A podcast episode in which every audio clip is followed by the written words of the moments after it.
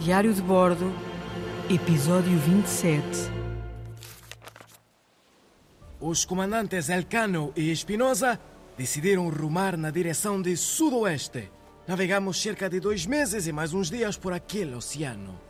Dois navios a vaguear com um destino um pouco incerto. Na minha cabeça só pensava: o que faria agora o meu capitão?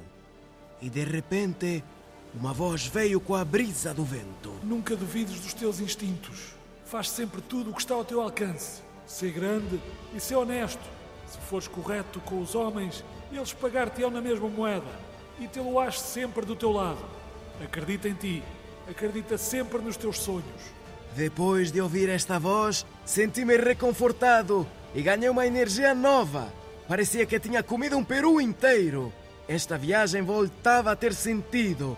Voltava a sentir aquela emoção e aquela esperança com que iniciei esta aventura. A Grande Viagem de Magalhães.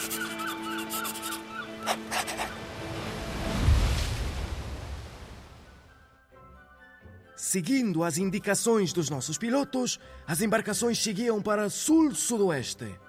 Passados alguns dias, finalmente, uma das nossas missões era concluída e as muito faladas e tão desejadas Ilhas das Molucas já se avistavam.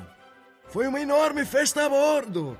Até disparamos tiros de canhões para celebrar e mostrar o nosso contentamento e satisfação. Homens, com calma, com calma. A nossa viagem ainda não acabou. Ainda estamos a meio. Tem razão, comandante. Mas depois de tanto sofrimento e de tantas perdas, só nos apetece festejar. Yay! Nos dias seguintes, atracamos na ilha de Tidore. Espero mesmo que estas ilhas tenham tudo aquilo de que falam.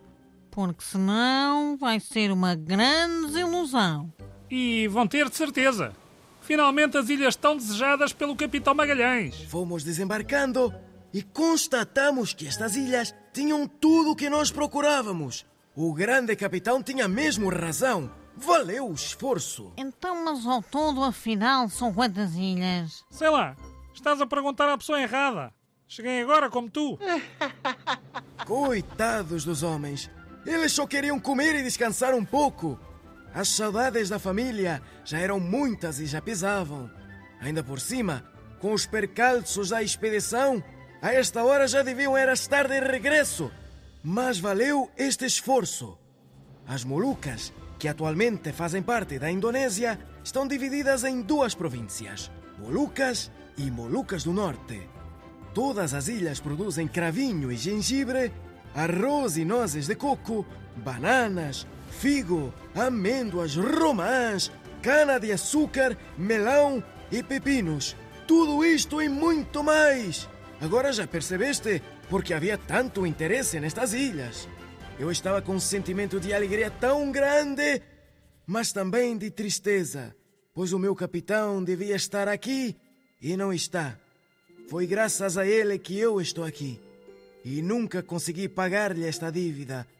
Foi nesta expedição que conheci metade do mundo e ainda a viagem não acabou. Hum, mas agora é tempo de desfrutar. Molucas, aqui estamos nós.